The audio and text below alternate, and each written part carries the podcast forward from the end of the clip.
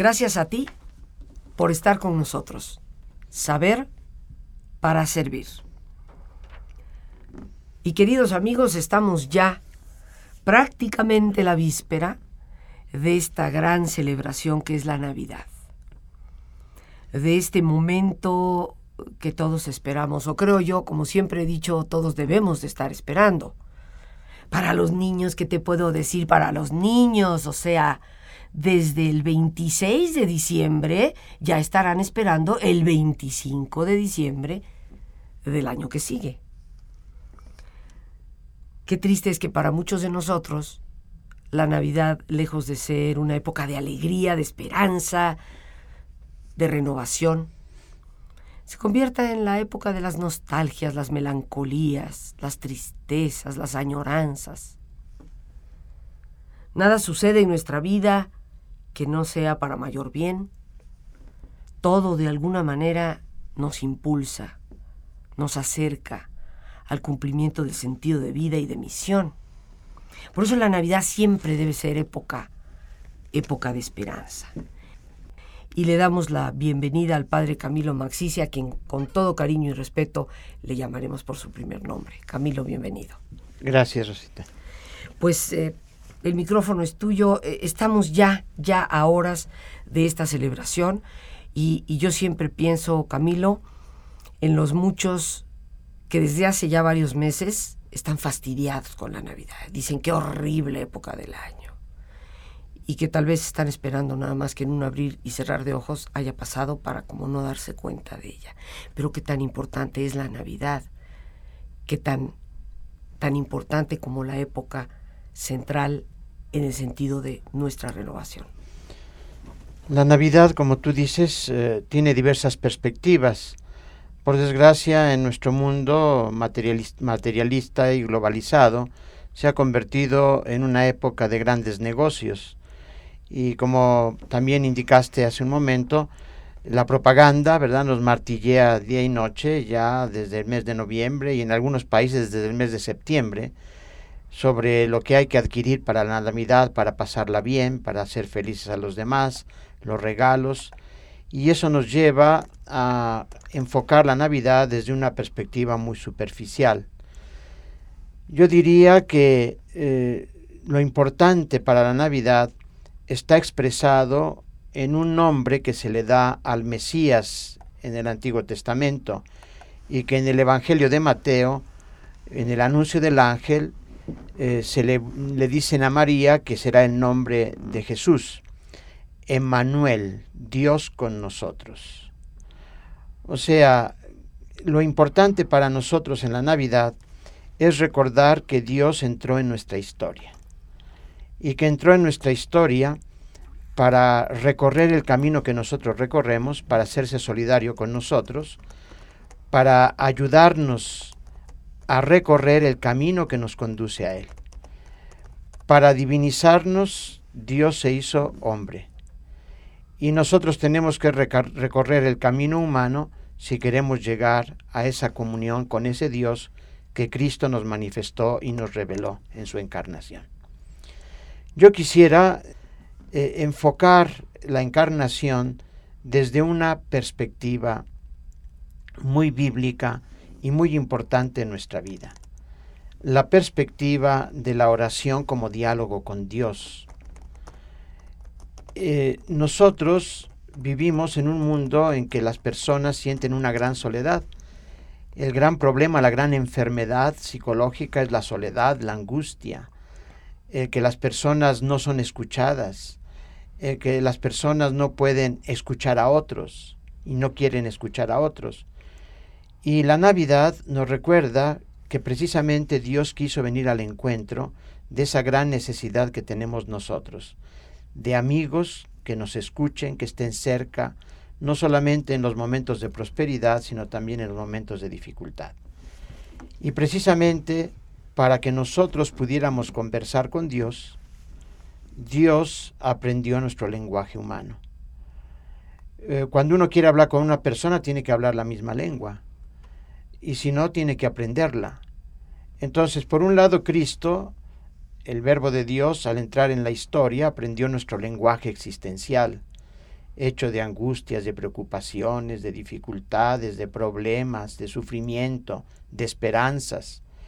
Y por otro lado, Él nos enseñó el lenguaje con el cual nosotros podemos hablar con Dios. O sea, hubo un doble aprendizaje. Cristo aprendió nuestra lengua existencial entrando en nuestra historia y Él nos enseñó cómo dirigirnos a Dios, cómo hablar con Dios, cómo contar siempre con un amigo en todos los momentos de nuestra vida. Ante todo, tenemos que decir que la oración, como Santa Teresa de Jesús lo afirmaba, es un diálogo de amistad con Dios.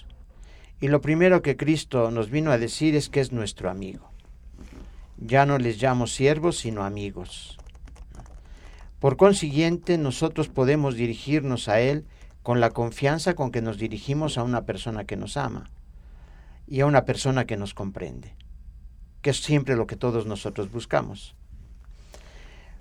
Pero por otro lado, nosotros a veces tenemos la idea de que dialogar con Dios es simplemente pedirle cosas.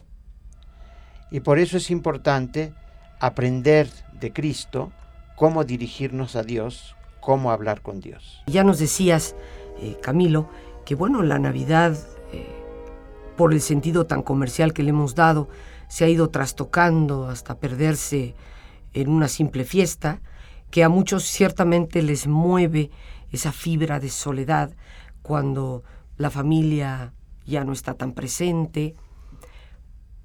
Hemos perdido la verdadera perspectiva y sentido de estas fechas.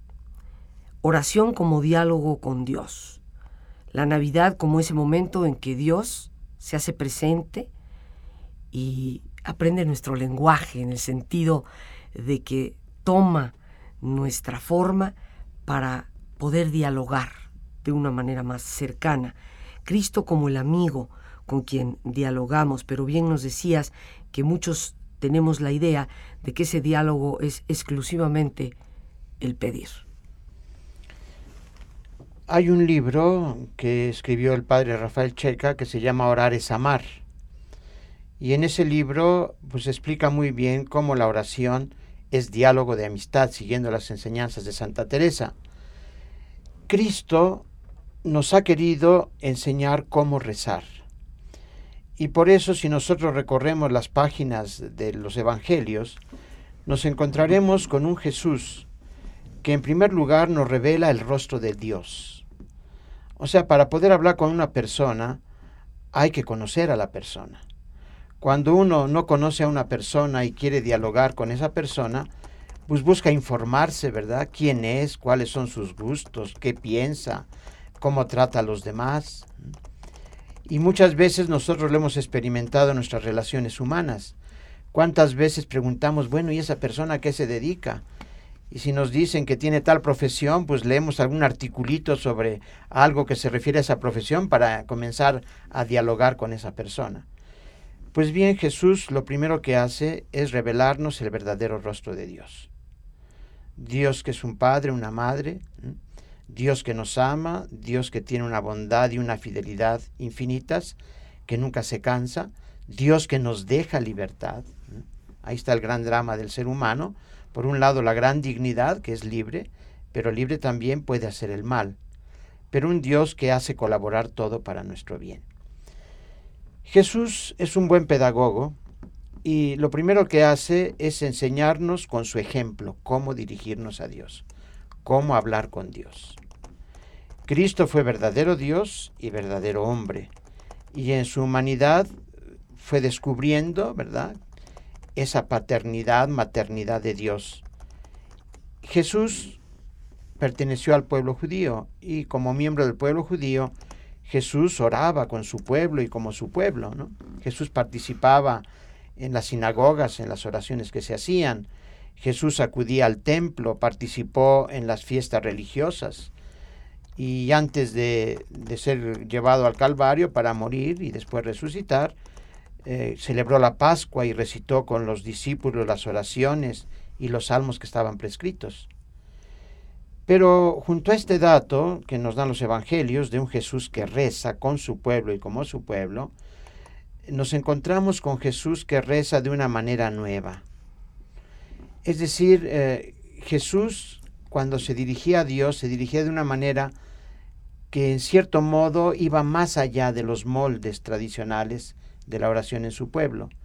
Y por eso los discípulos, y de esto nos habla Lucas en el capítulo primero, eh, perdón, en el capítulo 11, versículo primero de su evangelio, en una ocasión Jesús estaba orando y cuando terminó de orar los discípulos le dijeron, Señor, enséñanos a orar.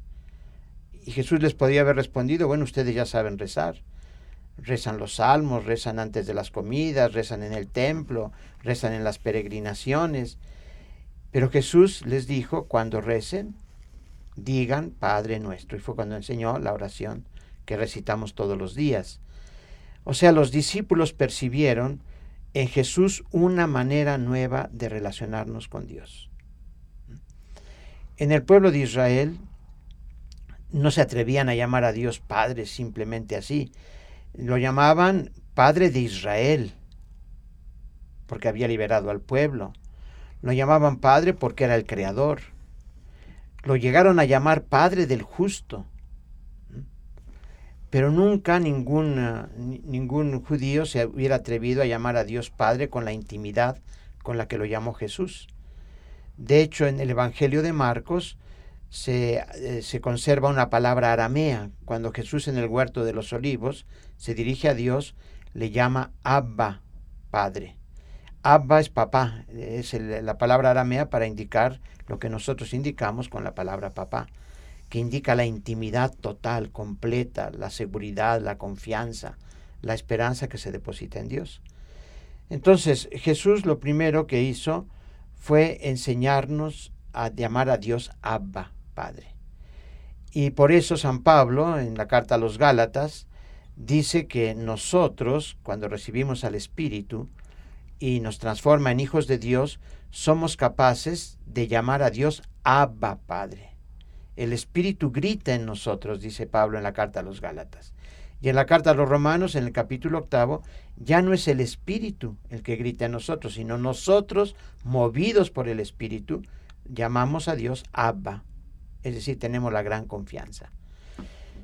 Jesús nos enseña, por consiguiente, a partir de su encarnación, que debemos quitarnos esa idea de un Dios que no es el Dios de la revelación que debemos tener una idea clara de, quién es Dios y no quedarnos con las ideas que nos han infundido desde pequeños, ¿verdad? Y que muchas veces nos hacen temer a Dios, nos hacen ver a Dios como un juez, como alguien que lleva una contabilidad de lo bueno y lo malo que hacemos. Entonces, primer dato para nuestro diálogo de amistad con Dios, podemos dirigirnos a Él como verdaderos hijos e hijas, con el diminutivo Abba, Padre. Jesús además ora en todas las circunstancias de su vida.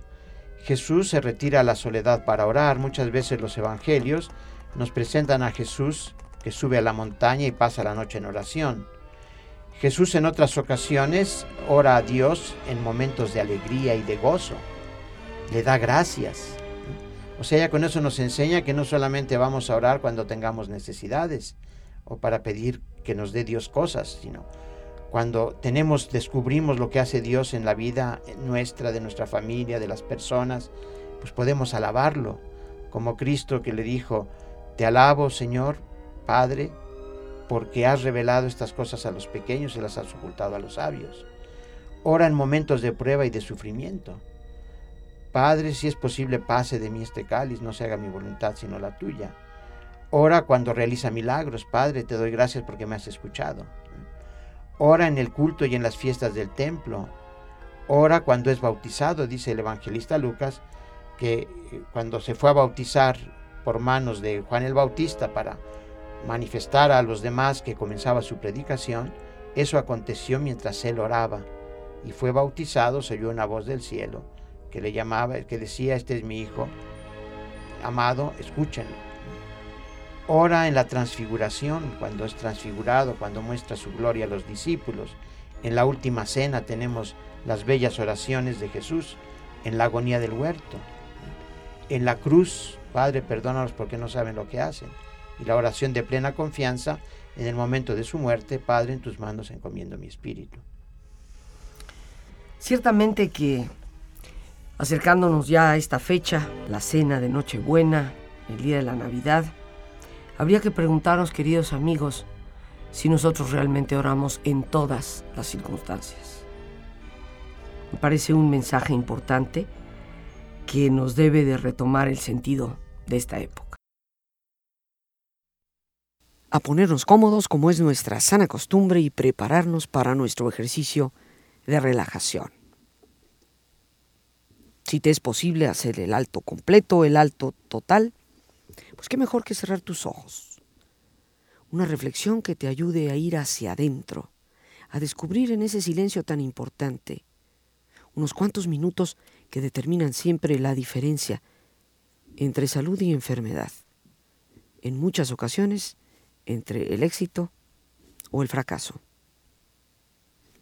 Así que en una posición cómoda y con tus ojos cerrados, respira profundamente varias veces. Siente el entrar y el salir del aire en tu cuerpo. Imagina cómo al inhalar te llenas de la energía que revitaliza todos tus órganos, glándulas, tejidos, las células mismas. Visualiza e imagina cómo al exhalar te vas liberando de todas las presiones, de todas las tensiones. Imagina este intercambio del entrar y el salir del aire como una forma a través de la cual te llenas de salud, te llenas de entusiasmo, te liberas de todo estrés. Respira profundamente y concentra tu atención en tu cuero cabelludo. Relaja la piel que cubre tu cabeza.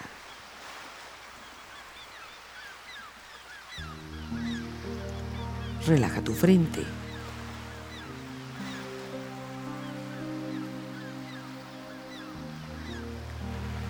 Relaja tus párpados y los tejidos que rodean tus ojos.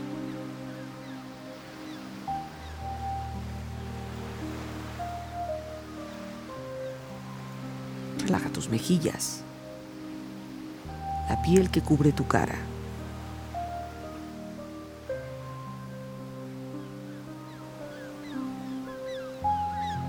Relaja tu cuello y tu garganta. Siente su flexibilidad.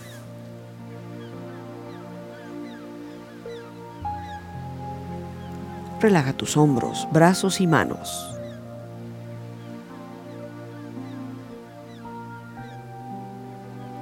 Relaja tu espalda.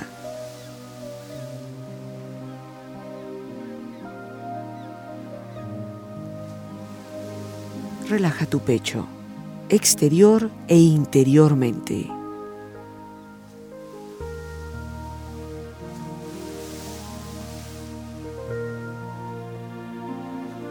Relaja tu abdomen, exterior e interiormente.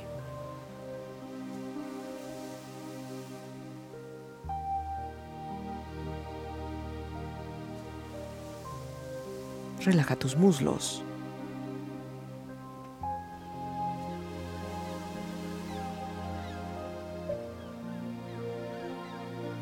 Relaja tus rodillas.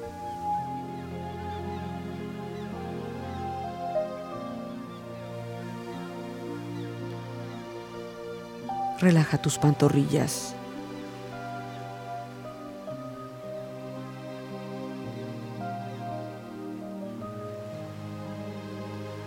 Relaja tus pies.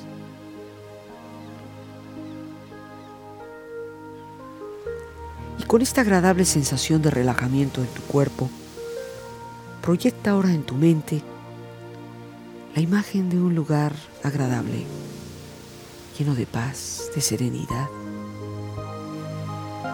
lleno de belleza. Imagina los colores, los sonidos, los aromas, la temperatura. Siente estar ahí. Disfrútalo.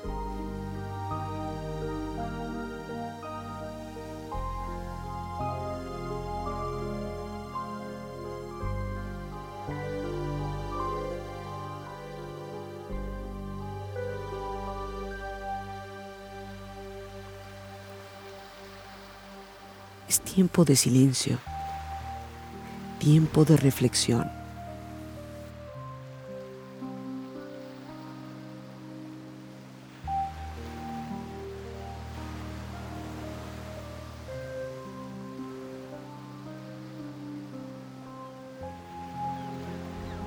Señor Jesús, que hace 20 siglos entraste en nuestra historia, ayúdanos a seguir tus pasos a comprender lo que tú nos has querido enseñar en nuestras relaciones con el Padre, a abrirnos con la confianza total a Él, a saber que no estamos solos en el camino de la vida, sino que tenemos, te tenemos a ti siempre como compañero, como guía, como luz, como verdad y como vida.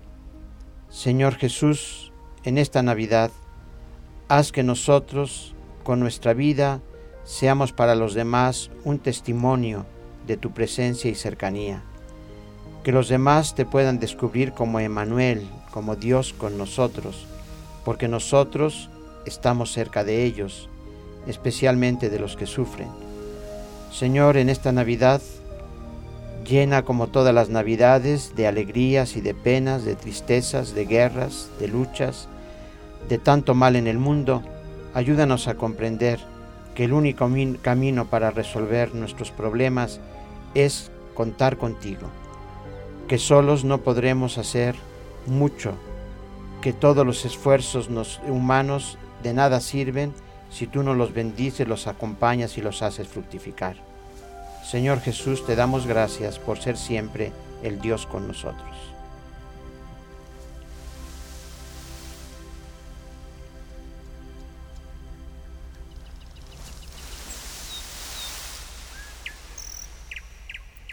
Respira profundamente. Relájate bien. Y con esta experiencia empieza lentamente a estirarte. Brazos, manos, piernas y pies. Moviendo tu cuerpo, bostezando si lo deseas, haciendo que tu cuerpo retome su nivel de actividad habitual hasta lentamente abrir tus ojos. Ojos abiertos, bien despierto, muy a gusto, bien descansado y en perfecto estado de salud, sintiéndote mejor que antes. Este tema tan importante y más en esta época, que es el tema de la oración, y nuestro amigo el padre Camilo Maxice, pues eh, nos habla de esta gran festividad que debe celebrarse en nuestro corazón. Cristo, Dios, nace con nosotros, en nosotros, para nosotros. Y nos va enseñando esa forma de relacionarnos con Dios mismo, esa forma cercana, cariñosa, que muestra confianza y que revela esa relación íntima de un hijo con un padre que ciertamente le acompaña, le sostiene, con un padre a quien, como decía el padre Camilo, nos relaciona con él en todas las circunstancias.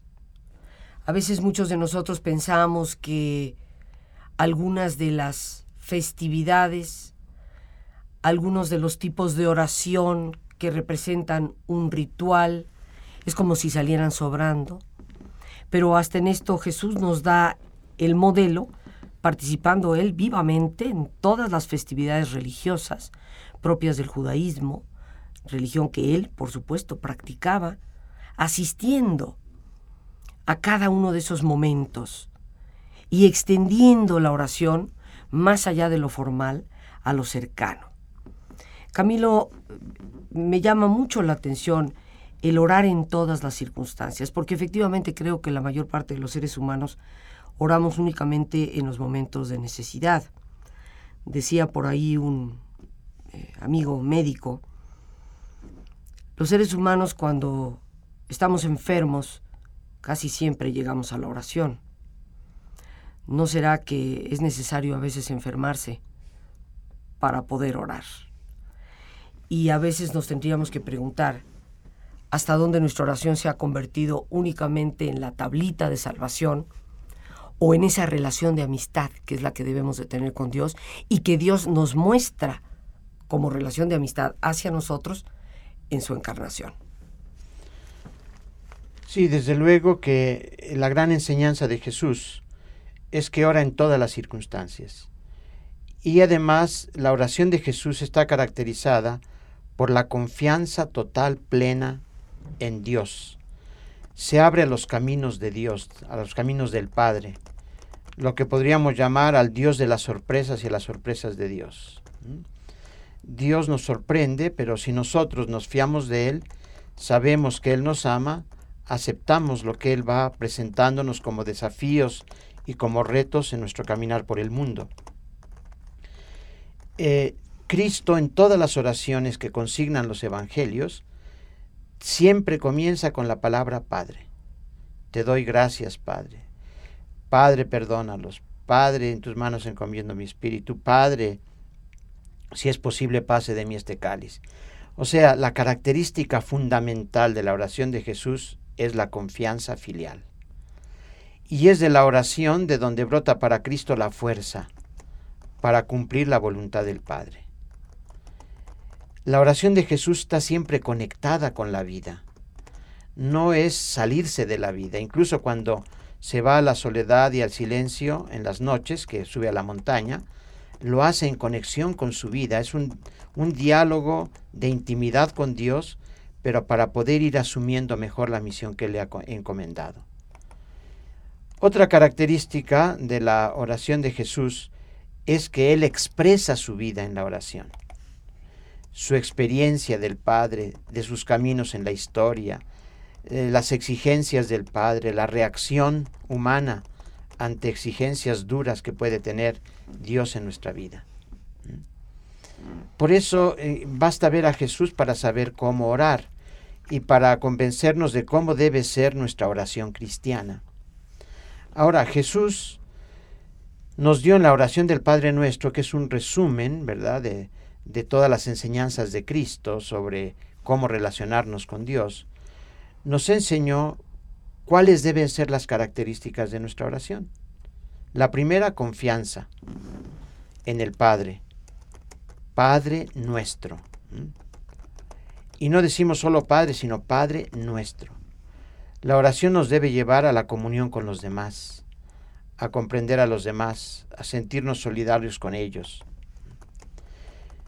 hágase tu voluntad. La oración cristiana debe ser una apertura a los caminos de Dios, los caminos imprevisibles de Dios. Venga tu reino.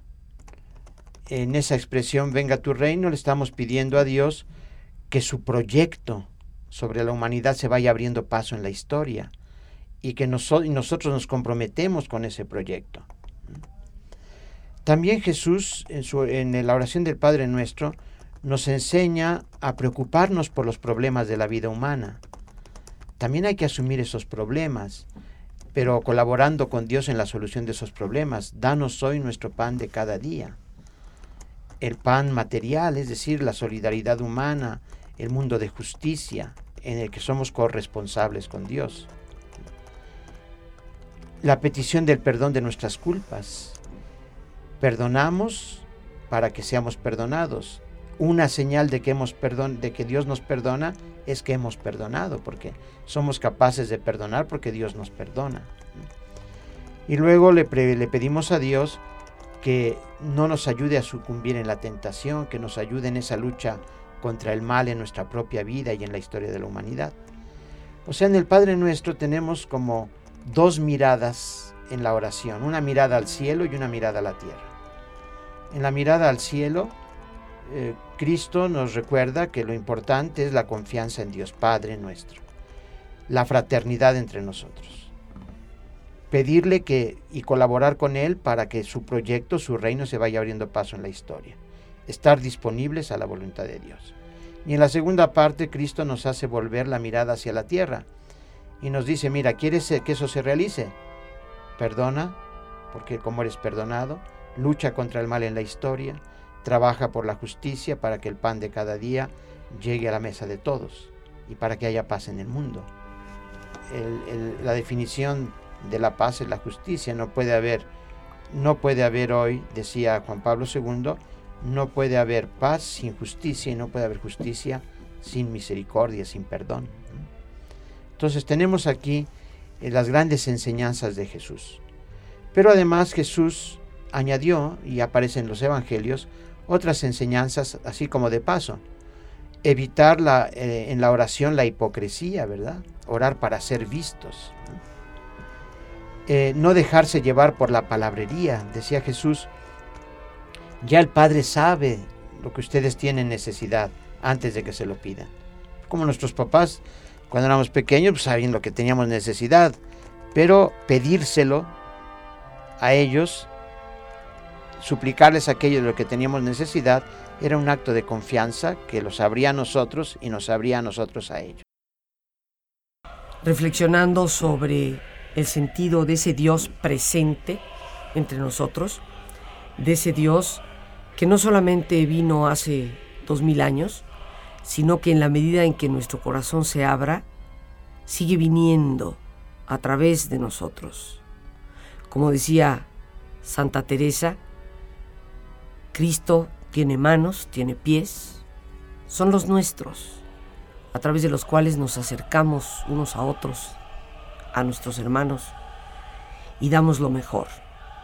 El Padre Camilo Maxice nos habla de, de confianza, nos habla de comunión con los demás, nos habla de apertura, de compromiso con ese proyecto de Dios, de nuestra colaboración comprometida, digna, entusiasta. Nos habla del perdón. Todo esto que Cristo nos enseña a través del Padre nuestro. Un mensaje para esta Navidad, sin lugar a dudas. Decíamos que Cristo oh, nos enseña otras cosas además de las que hemos mencionado. Y yo querría recordar que nos dice Jesús que no hay que separar la oración de la vida concreta y de sus exigencias. No todo el que dice Señor, Señor, es decir, que ora, entrará en el reino, sino el que pone por obra el designio del Padre.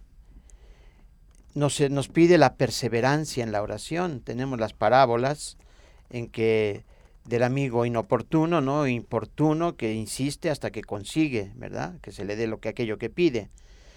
Nos pide hacer la oración en espíritu y en verdad, es decir, movidos por el espíritu y siguiendo o cumpliendo lo que el Cristo, que es la verdad, nos pide.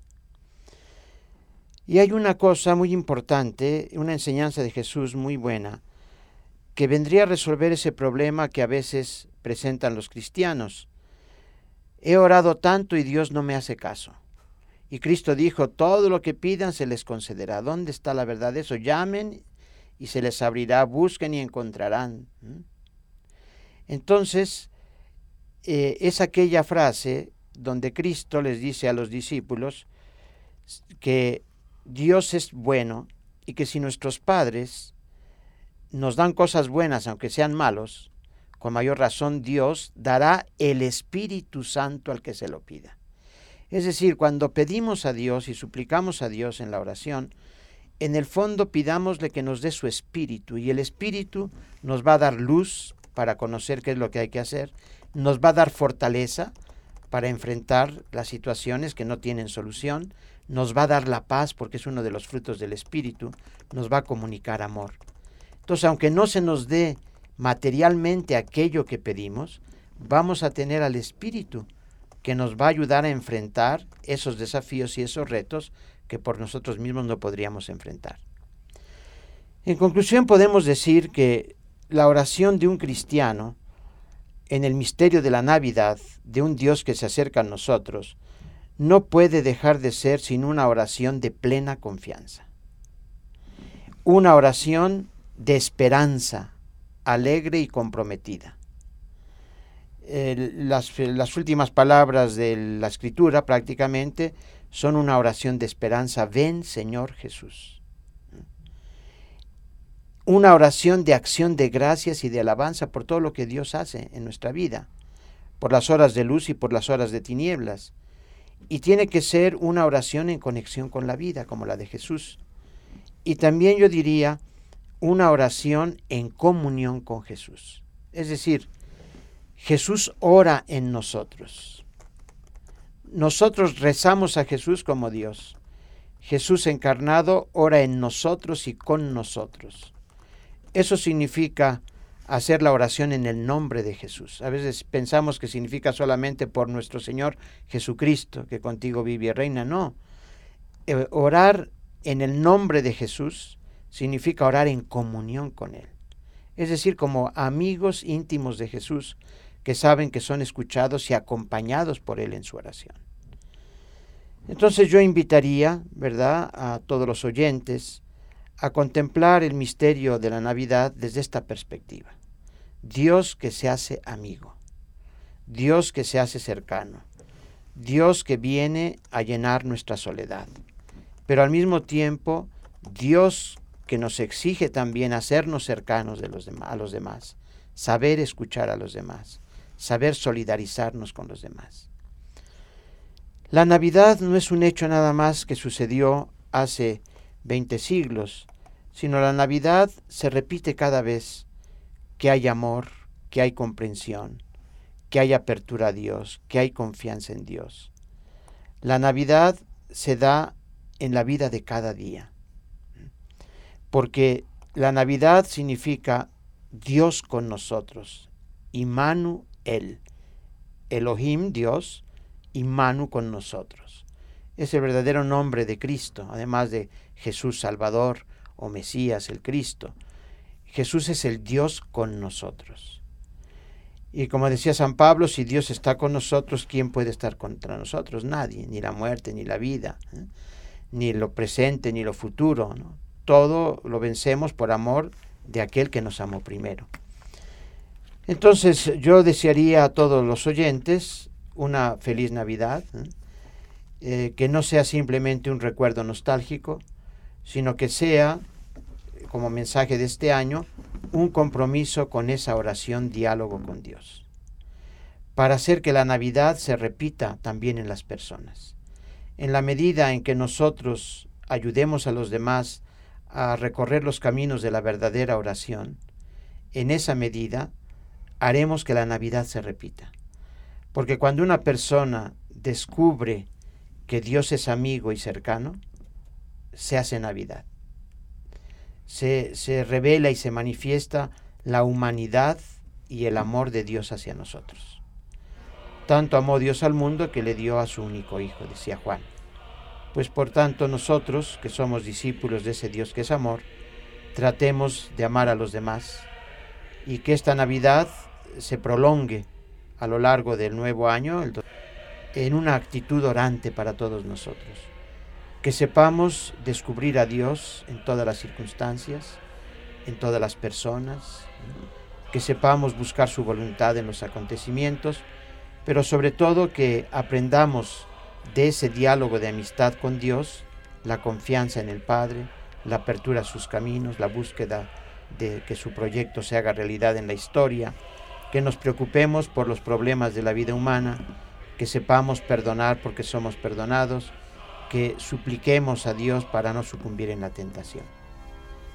A todos los oyentes, pues quiero desearles eso que decimos tantas veces cada año, feliz Navidad en esta época, pero que sea una feliz Navidad por el descubrimiento de un Dios con nosotros, un Dios amigo, cercano, y que nos invita a un diálogo de amistad todos los días de nuestra vida. Creo, queridos amigos, que no puede existir algo más importante que celebrar que esto que hemos escuchado. Qué mayor alegría que saber que Dios es ese ser cercano, amigo, conoce nuestra intimidad y nos habita. Por eso Navidad es alegría, Navidad es esperanza, Navidad es transformación. A Dios las gracias por este espacio que nos permite compartir, a nuestro queridísimo y muy especial invitado el día de hoy, el Padre Camilo Maxice. Que Dios llene tu vida de bendiciones y a ti el más importante, una vez más, las gracias por tu paciencia al escucharme y por ayudarme siempre a crecer contigo.